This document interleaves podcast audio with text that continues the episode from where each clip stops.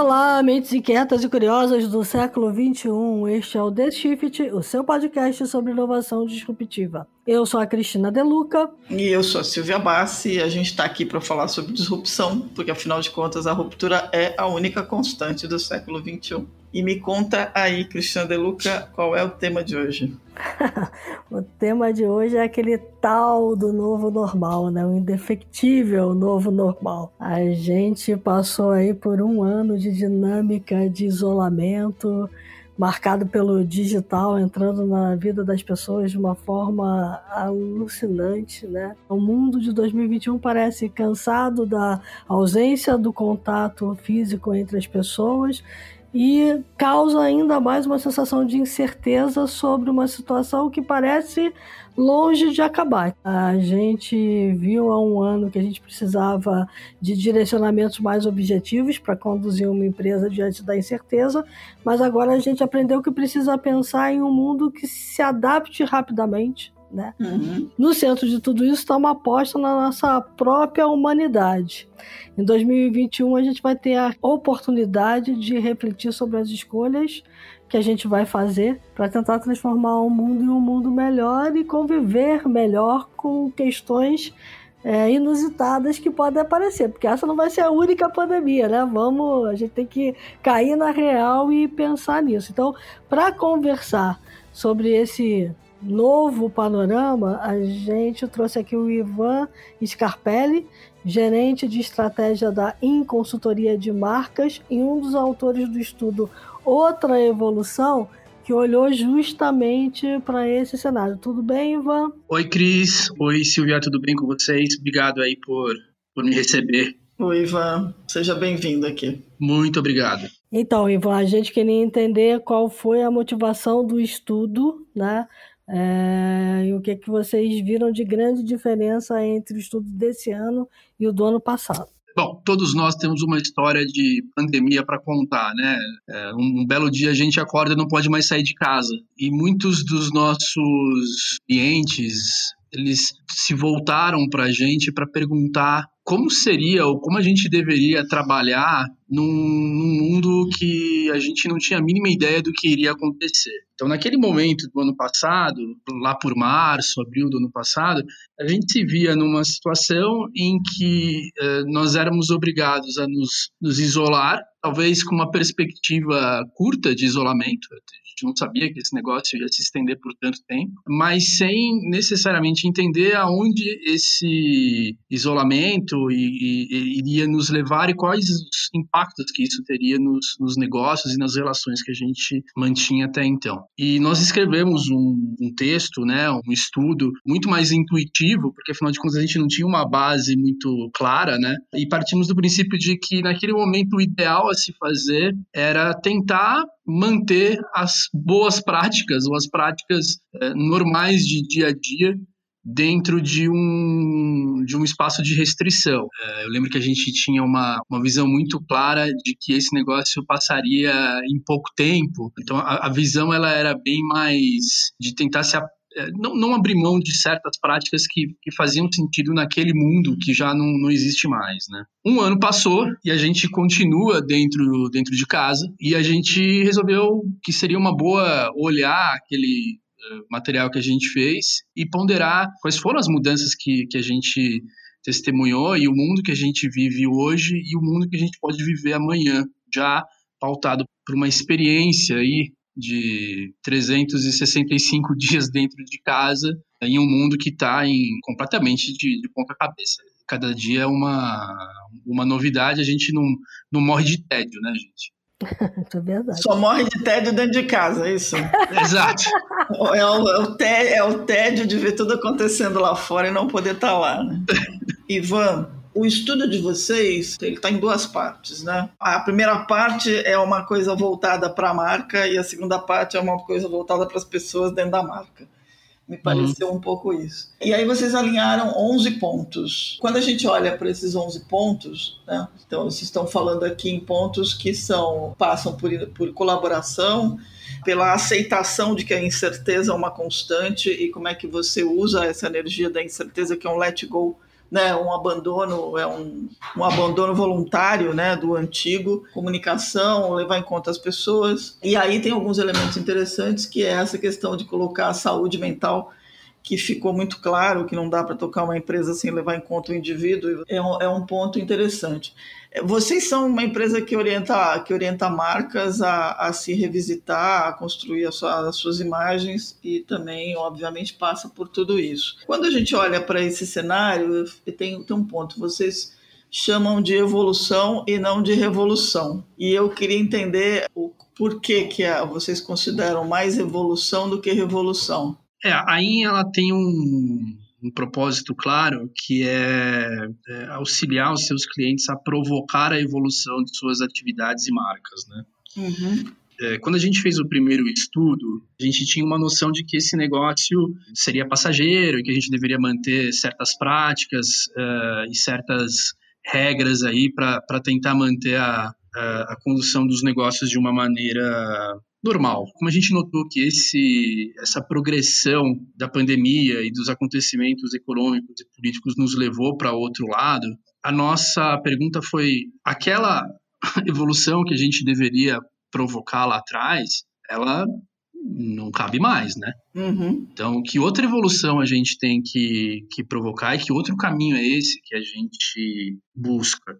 Então, o que a gente percebeu, em cima de todas essas coisas que você acabou de, de, de mencionar, é que existem uh, múltiplas peças num quebra-cabeça que, que, que, vão conduzir a gente para esta uh, talvez revolução que você que você mencionou uhum. porque a gente não tem né uma eu não sei se o que vai acontecer no que vem né? mas o que a gente percebe agora é que o, o mundo em que a gente vive e a forma como a gente atua nele mudou radicalmente. Né? A gente acelerou certas transformações, como a gente disse, e trouxe coisas para a mesa que antes não eram discutidas. Então, a questão da, da saúde mental é um negócio super relevante. Na semana passada, a gente estava conduzindo uma série de uma série de, de, de, de grupos, né, Fox Groups, para um, um cliente uhum. com jovens em torno de 18 a 24 anos, né, universitários e, e recém-formados. E aí a gente percebe que eles têm uma preocupação clara com questões como sustentabilidade, questões como propósito, enfim, valores. Mas o que mais assusta eles é atuar em um ambiente que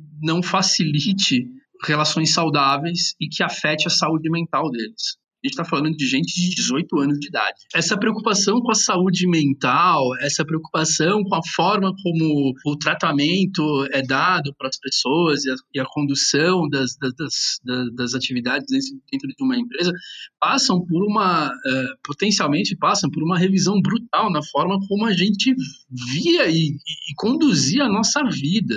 Uhum. nas coisas mais elementares. E, e essas, esses pequenos fenômenos uh, sociais que a gente vai, vai montando no, no, no tabuleiro do, do ou do quebra-cabeça, eles vão apontando algumas coisas que são interessantes, né? Por que, que, por que, que essas pessoas estão preocupadas com a saúde mental ou por que, que elas estão preocupadas com, com a saúde como um todo, né? Bom, primeiro, porque a situação sanitária é extremamente crítica e, obviamente, a gente não precisa nem se aprofundar muito nisso. Essas pessoas elas vivem numa cultura em que eh, a gente valoriza muito mais falar do que escutar. Elas querem ter a voz delas ouvidas, mas elas não ouvem muito. É isso que você está falando? É, exatamente. Então, assim, a gente olha, né, os, os reality shows, né, os debates políticos e, e, e tudo aquilo que é, basicamente beneficia a fala e não o entendimento, começa a forçar essas pessoas a terem uma certa experiência individual dentro das suas casas para que elas identifiquem o papel que elas têm de verdade no mundo. E quando elas percebem que elas estão presas, elas começam a se manifestar de, de, de, de diversas formas, né? E aí a gente eh, acaba vendo esse festival de posts malucos e pós-verdades que constituem o que é esse, esse novo normal. É essa falta de relações que faz com que a gente esqueça que a gente está num período muito delicado. Então, as empresas têm uma função muito importante dentro do propósito e da marca que elas representam de unir pessoas dentro de um, de um norte. É, porque parece que outras funções clássicas uh, sociais, como o Estado ou a religião, ou seja lá o que for, elas estão um pouco capengas, né? É interessante você falar isso, porque no que a Silvia pontuou aqui, que o estudo está dividido em duas partes, na parte que vocês falam para as pessoas né, dentro das empresas, é, tem um item que se chama intimidade forçada, que casa um pouco com o que você está falando, né? O cara tendo que estar tá confinado dentro de casa, Uh, ele precisa, de alguma forma, entrar mais um na intimidade do outro, porque está todo mundo dentro de casa, né? E você está vendo a casa das pessoas, você está vendo como as pessoas vivem, você está vendo as relações que se estabelecem ali no entorno da casa das pessoas. Então, estabelece um outro tipo de vínculo que você não tem quando você está dentro de um escritório. Né?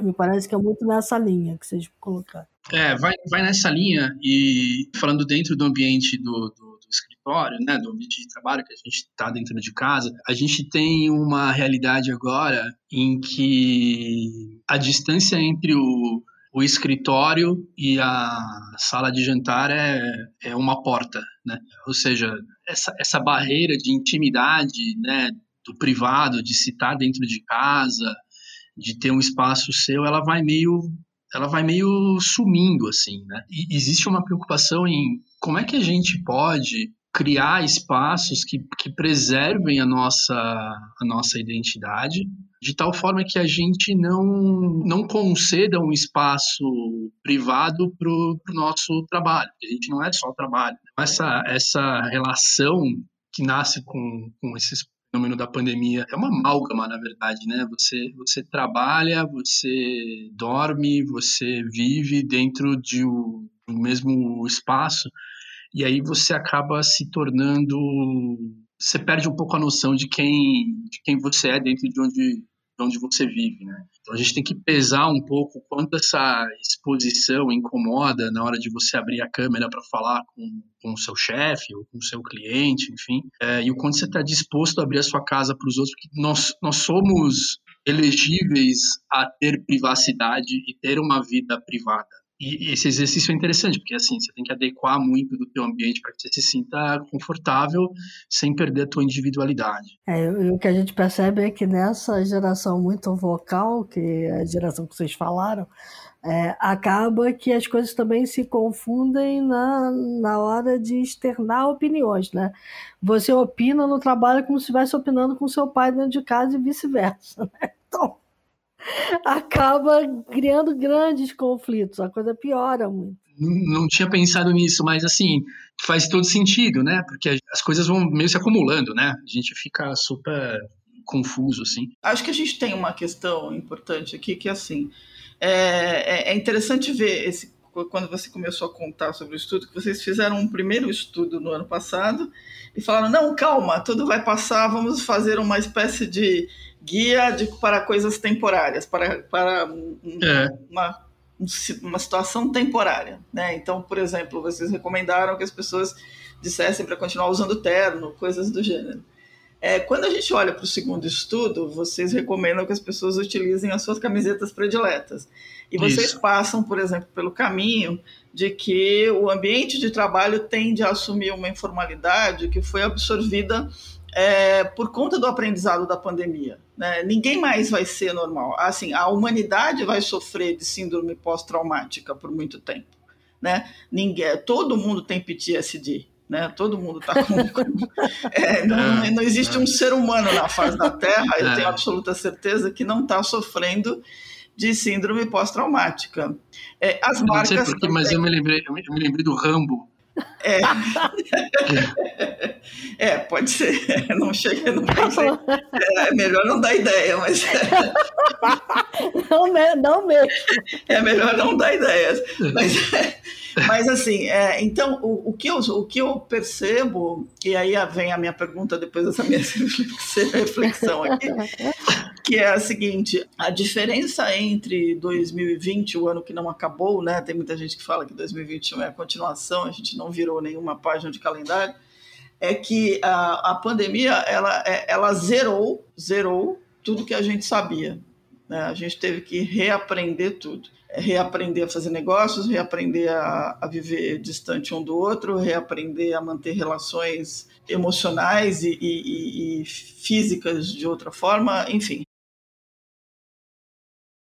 Várias coisas que estavam previstas para acontecer num período mais longo, como você mencionou, acabaram se acelerando até por uma demanda do próprio ambiente, os negócios não podiam parar, então a aceleração de novas formas de pagamento, aceleração do e-commerce. A pandemia funcionou como um. É, eu, eu, sempre uso essa expressão do freio de arrumação, mas dessa vez não foi nem um freio de arrumação, né? Foi um tranco. E aí, assim, as, algumas das coisas que estavam antes da pandemia continuaram valendo com mais intensidade.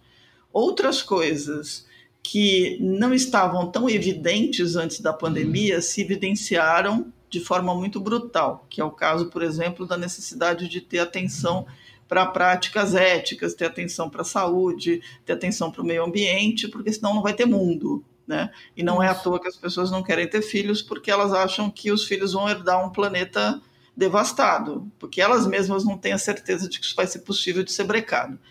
Então, ninguém tem. Né? A gente faz um esforço para ter. E isso é cobrado das marcas. Então, o que eu queria te perguntar é: vocês têm experiências de lidar com diferentes marcas e ter conversar e estar tá fazendo esse trabalho?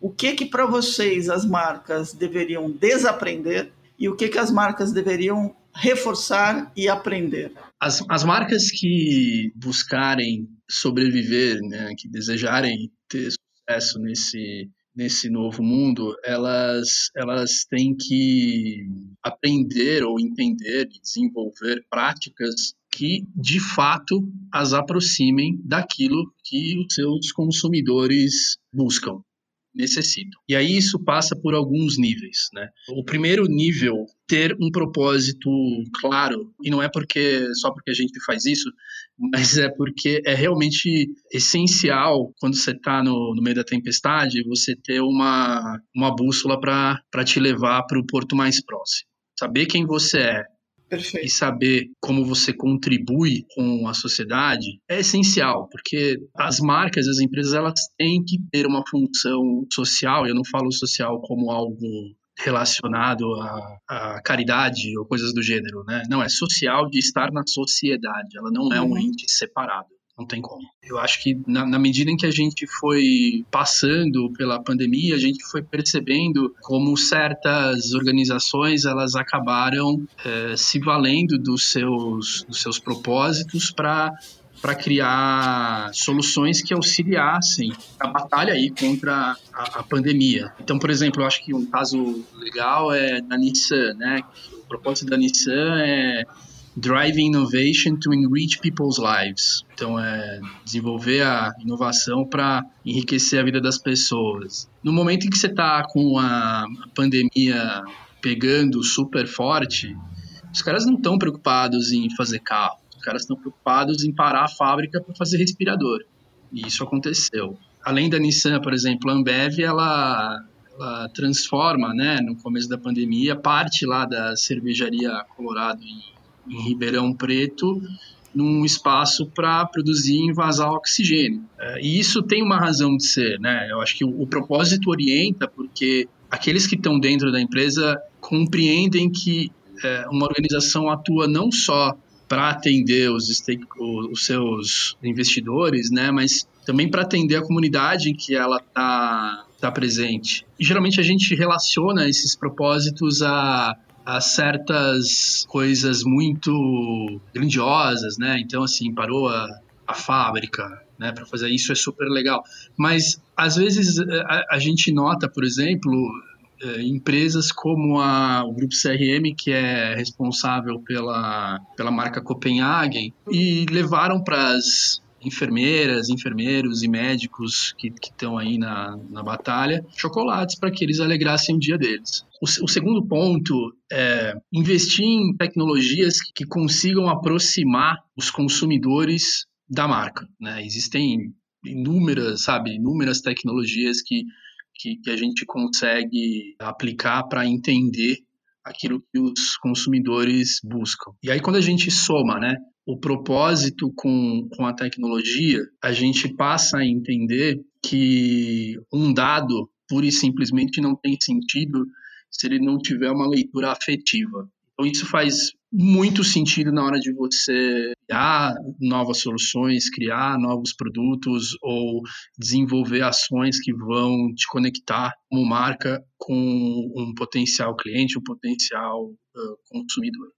Ou seja, só, só, só traduzindo, a relação entre a marca e os seus clientes, ela, ela deixa de ser uma mera transação financeira para se transformar numa relação pessoal. Isso tem que estar refletido tanto no propósito, quanto no produto, quanto no relacionamento pré, pós e durante essa vida inteira. e para a vida inteira. Isso é um ponto é, importante. É, é, exatamente isso, né? E aí esse era, esse era o ponto que eu, que eu ia trazer com, sobre o que não fazer, né? É que, é, só, só, interrompendo aqui, personalização e segmentação, na verdade, é, que eram coisas muito frias e distantes, tem que ser mais próximas e quentes, né? Tem que estar ali muito no pulso do que o teu consumidor está te dizendo o tempo inteiro. É, e eu acho que assim, tem umas coisas que são que às vezes são simples, sabe? E, e, que elas não precisam ser necessariamente super complexas e tal. Então, eu, ano passado, sabe essa, é, tem essa marca, não tem no Brasil, mas é a Chipotle, né, que é uma, Sim. uma marca de comida mexicana, enfim. Eles fizeram um negócio super simples, assim, né, eles, eles entenderam que os clientes estavam almoçando sozinhos no meio da pandemia, porque eles estavam em casa sozinhos, e aí o que, que eles fizeram? É, eles promoveram um Zoom, né, coletivo para que as pessoas pudessem almoçar juntas. É, e aí eles sempre traziam uma celebridade junto para almoçar com eles. Ah, é, então, assim, a, Mas, às vezes você não precisa ter um. É, obviamente, né? A gente está falando de promoção do propósito por meio da tecnologia, mas quando você vai olhar né, os dados mais frios de, de vendas e necessidade de você cumprir ali o teu, as tuas metas, eu acho que você tem que ter em mente que é, produzir coisas novas, produzir soluções, criar novas formas de, de atender o cliente passa muito por ter uma proximidade quase quase de estar no, no, no dia a dia da pessoa, assim, faz muita diferença. É, o não fazer é justamente isso, né, Silvia? É assim, não, cara, não, não é mais uma relação de compra e venda, né? E não interessa se você está vendendo tijolo ou se você está vendendo uma Ferrari. Não há mais espaço para que uh, a gente tenha essa, essa relação muito mecânica, né, de troca. Por que, que isso acontece, né? Porque o, o propósito e as marcas, elas adquiriram uma face humana também. E não adianta eu só querer te vender um pedaço de papel uhum. se eu enxergo em você uma pessoa né, que está agindo no mundo. Então essas relações humanas elas têm que estar na pauta sempre. É interessante porque eu estava lendo um estudo da McKinsey essa semana e eles falam num tema que eu estou começando a ver surgir agora, e você tocou nisso muito fortemente, quando você fala na relação do dado também, que o dado precisa ser olhado com afetividade, que é o tal do diálogo de dados. Então, assim, o consumidor não quer mais pura e simplesmente ser um fornecedor de dados. Ele quer dialogar com a empresa o tempo inteiro. Né? Uhum. E esse diálogo não, não, significa simplesmente ter alguém ali no, no help desk ou no, ou no, no bot. No, bo, é, no bot, não é isso.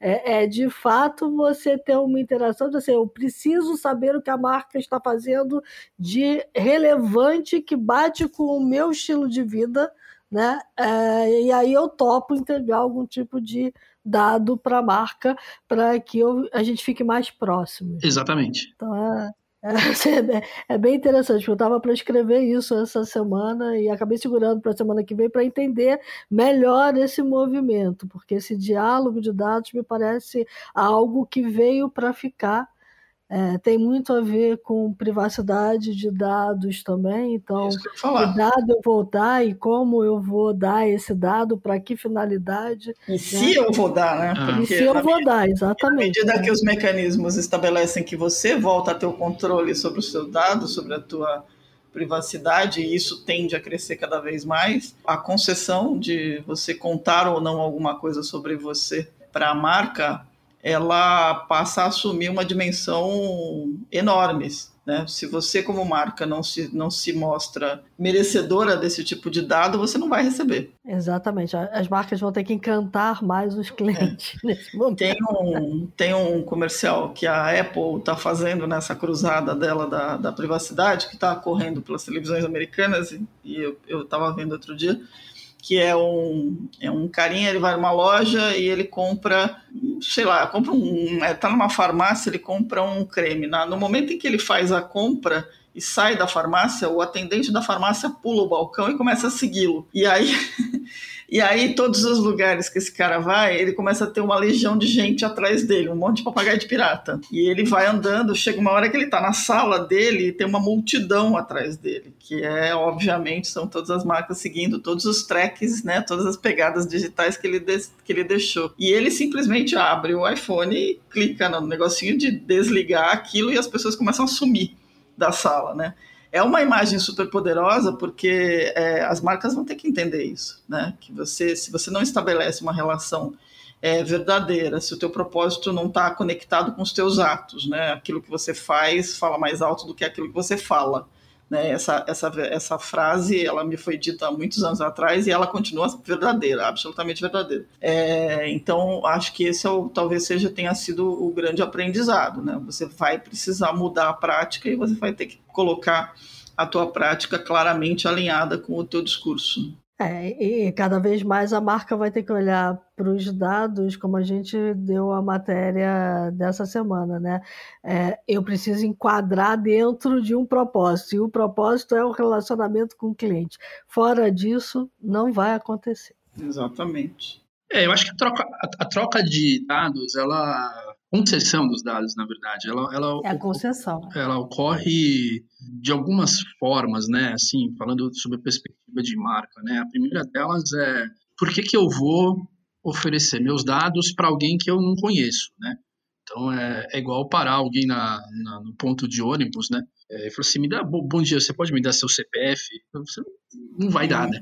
Então assim, acho que o que o que habilita as organizações, as marcas a terem é, acesso a informações dos seus clientes está muito ligado à capacidade que estas marcas têm de estabelecer conexões que são legítimas e que concedam para o cliente uma, uma experiência e uma conexão que façam sentido com a sua própria identidade. Acho que um exemplo bom disso é você pensar nessas comunidades da, de pessoas que gostam de andar de moto, Harley Davidson, é, que é uma, uma marca super. É uma religião, é uma religião isso, não é isso.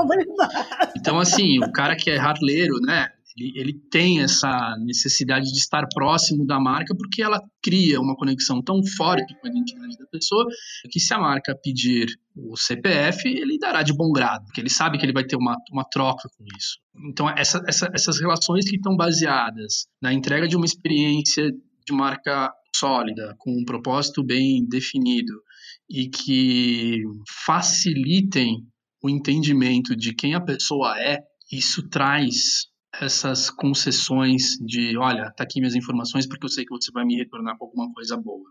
Mas para a gente acabar, e a gente acabou te interrompendo, fazendo digressões aqui, você falou que as marcas precisam aprender, mas não falou que elas precisam desaprender, que foi a outra pergunta da Sim. É, não, eu acho que é isso, né? Elas, elas precisam abrir mão de, de pensar como provedoras de, de, de, de serviços que atuam numa, numa relação de, de compra e venda. E, e, isso é, é, mais comum do que imaginamos. Assim. Elas não podem se fechar para os seus consumidores ou para os seus clientes numa relação de mão única, né? Até porque o digital já não permite mais isso, né? Elas têm que ter uma, elas não podem abrir mão de ter uma estratégia digital de, de, de relacionamento e estabelecimento de conexões com a marca acho que na medida em que você negligencia que você tem um papel, e não interessa o tamanho da empresa, sabe? O coqueiro na frente da escola tem uma. Quando a gente ia para a escola, é, ele tem uma, uma função importante né, para aquela comunidade, tanto quanto o cara que está pensando no, no novo celular da Apple. Né? Eles são cada um ocupa um espaço, mas cada um tem uma, uma função social. Então, se as pessoas não entendem, se as marcas não entendem isso, elas, elas principalmente agora, é, em que a gente busca e pede por ajuda, a gente tá, elas estão fadadas ao, ao fracasso, não tem como. É, agora, você, agora você falou tudo, porque a gente falou muito o nome de grandes marcas aqui, grandes multinacionais, mas a pequena empresa tem que pensar em tudo isso que a gente falou. E a gente tem um, um episódio de podcast aqui que vai muito nesse sentido, que é aquele episódio dos restaurantes. É. Sim. Que entenderam Sim. perfeitamente tudo isso que a gente está falando aqui agora.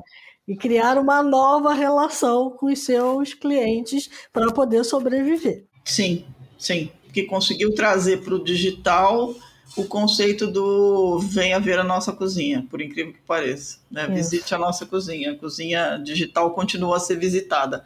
Essa é uma relação maravilhosa. Esse, esse episódio é, eu adoro porque acho que é o, são os melhores exemplos de como é que você consegue estabelecer uma relação realmente emocional entre a marca e o cliente.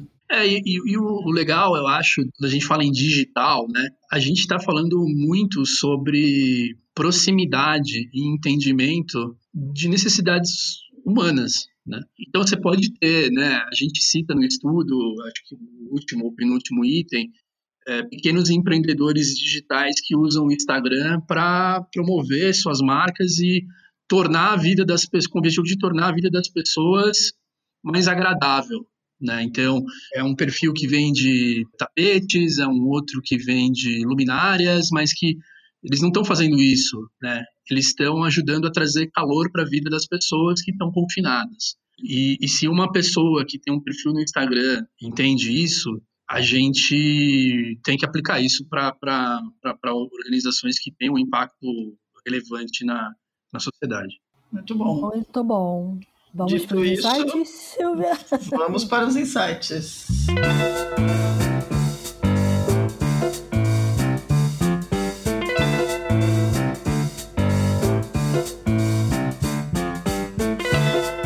Ivan, seus insights. Você disse que tinha dois. Eu tenho dois. Eu trouxe, eu tenho, eu tô lendo dois livros. Um se chama Uma Pergunta Mais Bonita, que é de um cidadão chamado Warren Berger, é um cara que escrevia para Fast Company, para Wired, enfim. Ele, ele parte do princípio de que para criar inovações você precisa saber fazer perguntas e que nós somos uma sociedade de, uh, que esqueceu como se faz perguntas. E aí ele estimula isso, né? Ele, ele começa a olhar e trazer casos interessantes sobre como a gente pode, a partir de perguntas, formular inovações e, e disrupções dentro para aquilo que a gente faz. É, se a gente não souber fazer a pergunta certa, nem a inteligência artificial vai ajudar a gente. Exatamente. E o segundo, que uh, se chama Metrópole à Beira-Mar, que é do Rui Castro, é um livro razoavelmente novo, mas ele é um, é um livro que olha o, os acontecimentos entre o Carnaval de 1919 e a Revolução de 30 no Rio de Janeiro. E aí ele, ele, traz um perfil de todos os personagens que fizeram parte desse período, passando aí por uh, Carmen Miranda, de Cavalcante, João do Rio, Lima Barreto. É muito, muito legal a leitura. Muito bom. Ok, lá vamos lá. Então vamos lá. Na minha dica, no meu insight de hoje, eu vou de livro também. Tem um livro que eu gosto muito, que eu acho muito bacana. Ele foi lançado em 2016, que se chama Farmácia Literária. E o que acontece? É, na verdade, o livro é da Susan Elderkin e a Ella Berthound elas resolveram viajar por dois mil anos de literatura e identificar, né, nos livros escritos até hoje, aqueles que podem funcionar como uma espécie de farmácia para a alma e até para o físico, né? que podem trazer felicidade, pode trazer inspiração e até sanidade. Né? Então esse livro ele tem a relação né, desses livros que funcionam como remédios para a alma e que podem ajudar as pessoas a superar tudo isso que a gente está discutindo agora, desde, desde a da solidão, é, da, da reclusão né, em casa até a ansiedade e outras coisas que estão vindo da pandemia. Então fica, fica a sugestão, Farmácia Literária, da Susan Elderkin e da Ella Berthold, que dá para achar aqui em português, bonitinho, nas melhores lojas online do ramo. Beleza. Bom, é, vocês foram pro lado positivo da coisa, eu vou pro lado, eu vou pra antítese para chocar mesmo, né? Aproveitando o gancho aí do, do Ivan, da geração vocal, é, eu vou dar um livro que acabou de chegar, ele é bem pequenininho, eu já li praticamente quase metade, se chama Cyberpopulismo, Política e Democracia no Mundo Digital, do Andrés Bruzoni. E ele mostra justamente como a combinação eficiente aí das técnicas de propaganda do século XX, com as possibilidades abertas pelas tecnologias do século XXI, tem alterado as estruturas de poder e criado armadilhas para marcas e para políticos. Então acho que vale super a pena ler. Dá para ler num fim de semana tranquilo, tranquilo. É bem fininho, mas é bastante profundo. E o outro que eu vou dar é justamente para entender que mesmo os moderninhos, as startups, é, e quem está chegando agora nesse mundo tem que prestar muita atenção para as duas coisas que a gente falou aqui: ética e ESG. Né? Então eu queria dar um filme chamado Sete Anos. É um drama em espanhol em que cinco amigos, não, quatro amigos, criadores de uma startup, se veem de repente compelidos a saber qual deles vai passar sete anos na prisão por causa de sonegação de impostos. E aí é uma reunião com um, um facilitador para descobrir entre eles quem é que eles iam apontar é, para quem os sete anos pesaria menos e faria o sacrifício para que a empresa continuasse a sobreviver, porque eles foram pegos na sonegação. Tá, é, é muito interessante porque é, é um drama psicológico muito importante, mas que mostra muito né, dessa economia digital meio predatória que a gente construiu nos últimos anos e que está precisando se revisitar agora. Então vou botar lá, está no Netflix. Maravilha.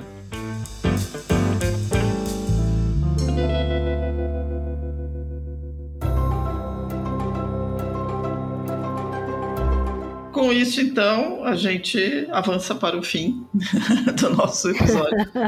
Ivan, muito grata pela sua participação, obrigada por ter compartilhado com a gente essas ideias e os insights, foram bem bacanas. Tenho certeza que quem nos acompanhou vai sair pensando um pouco mais sobre como, como posicionar melhor marcas e propósitos né, depois da pandemia. Obrigada aí por ter aceito o convite. Ah, gente, eu que agradeço. Foi ótimo, foi, foi muito bacana conversar com vocês. Obrigado. Tá ótimo. E para quem nos acompanhou, dicas, sugestões, críticas, elogios, theshift.b9.com.br. Fiquem bem, fiquem em casa ainda, né? Se cuidem, usem álcool gel, usem máscara, máscara ajuda mesmo depois de terem sido vacinados. Bom, e lembre-se que enquanto a gente estava conversando aqui, o mundo lá fora mudou muito né? Mas a pandemia continua, então cuide-se. E até a próxima.